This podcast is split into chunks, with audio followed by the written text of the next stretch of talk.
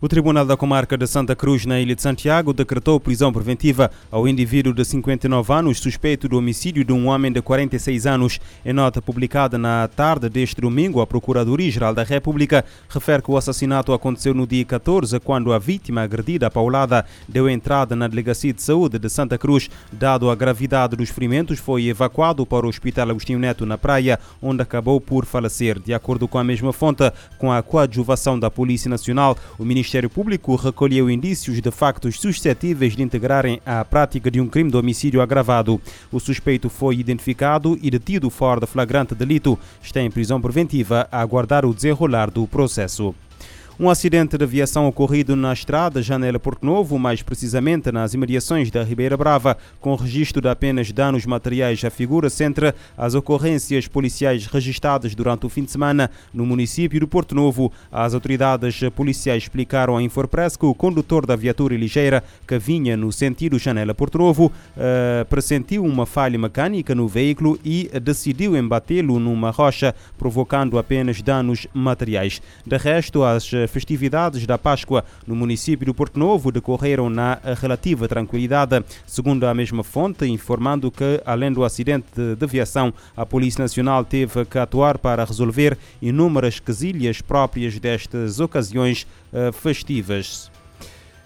Na Ucrânia, a Ucrânia anunciou que uh, não irá abrir hoje uh, nenhum corredor humanitário no país devido à falta de segurança, já que os russos uh, os bloqueiam ou, ou bombardeiam segundo a vice-primeira-ministra ucraniana Irina Vereshchuk na rede de mensagens Telegram. A responsável ucraniana explicou que as autoridades do país tiveram no domingo negociações longas e difíceis com russos para conseguir a reabertura de corredores humanitários, sobretudo para Mariupol, mas sem resultados. Nesta cidade, situada no sul do país, perto do mar de Azov, ainda estão cerca de, de 100 mil pessoas quase sem alimentos, água ou outros bens essenciais. As negociações também não conseguiram alcançar um acordo para uh, tornar operacionais os corredores de retirada de civis de outras partes do país, atualmente palco de ataques russos.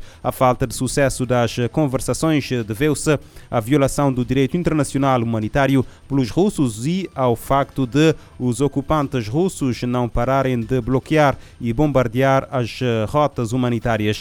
Vereshchuk promete que eh, se tornará, eh, se tentará restabelecer o mais rapidamente possível os mais de 12 corredores humanitários já criados em todo o país. Hoje é o segundo dia consecutivo em que os ucranianos não podem abrir os corredores humanitários devido à falta de segurança. A Rússia lançou na madrugada de 24 de fevereiro uma ofensiva militar na Ucrânia que já matou quase 2 mil civis, segundo dados da ONU, que alerta para a probabilidade de um número real ser eh, muito maior. A guerra causou a fuga de cerca de 12 milhões de pessoas, mais de 5 milhões das quais eh, para os países vizinhos.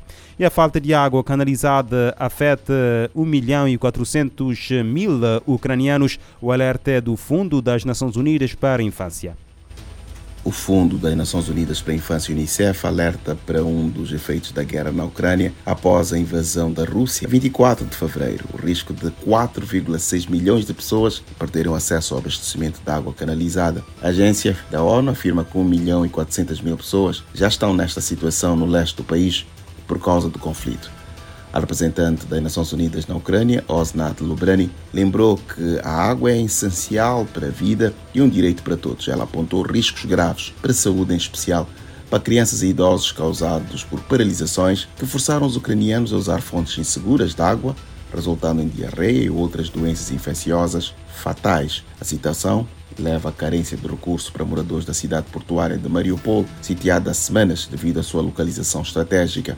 Sem energia elétrica, as bombas de água não funcionam numa situação já agravada pela explosão de sistemas de ligação que vem interrompendo o fluxo de água da ONU News em Nova York. Eleutério Guevara.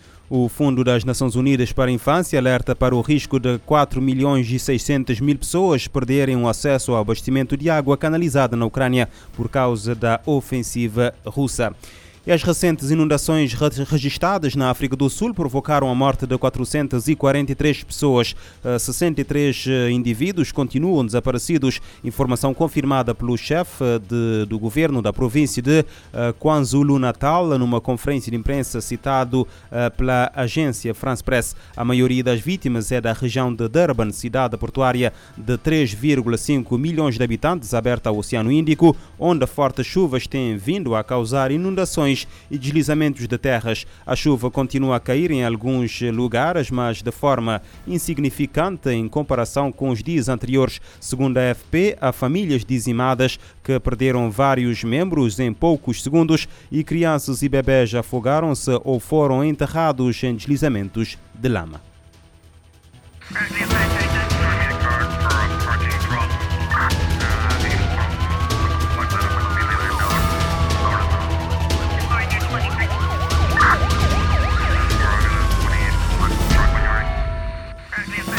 SOS. A atualidade numa outra perspectiva. Emergência, polícia, justiça, investigação criminal, as grandes apreensões e as maiores investigações. O mundo como ele é. SOS. De segunda a sexta, às nove da manhã e às sete da tarde. SOS.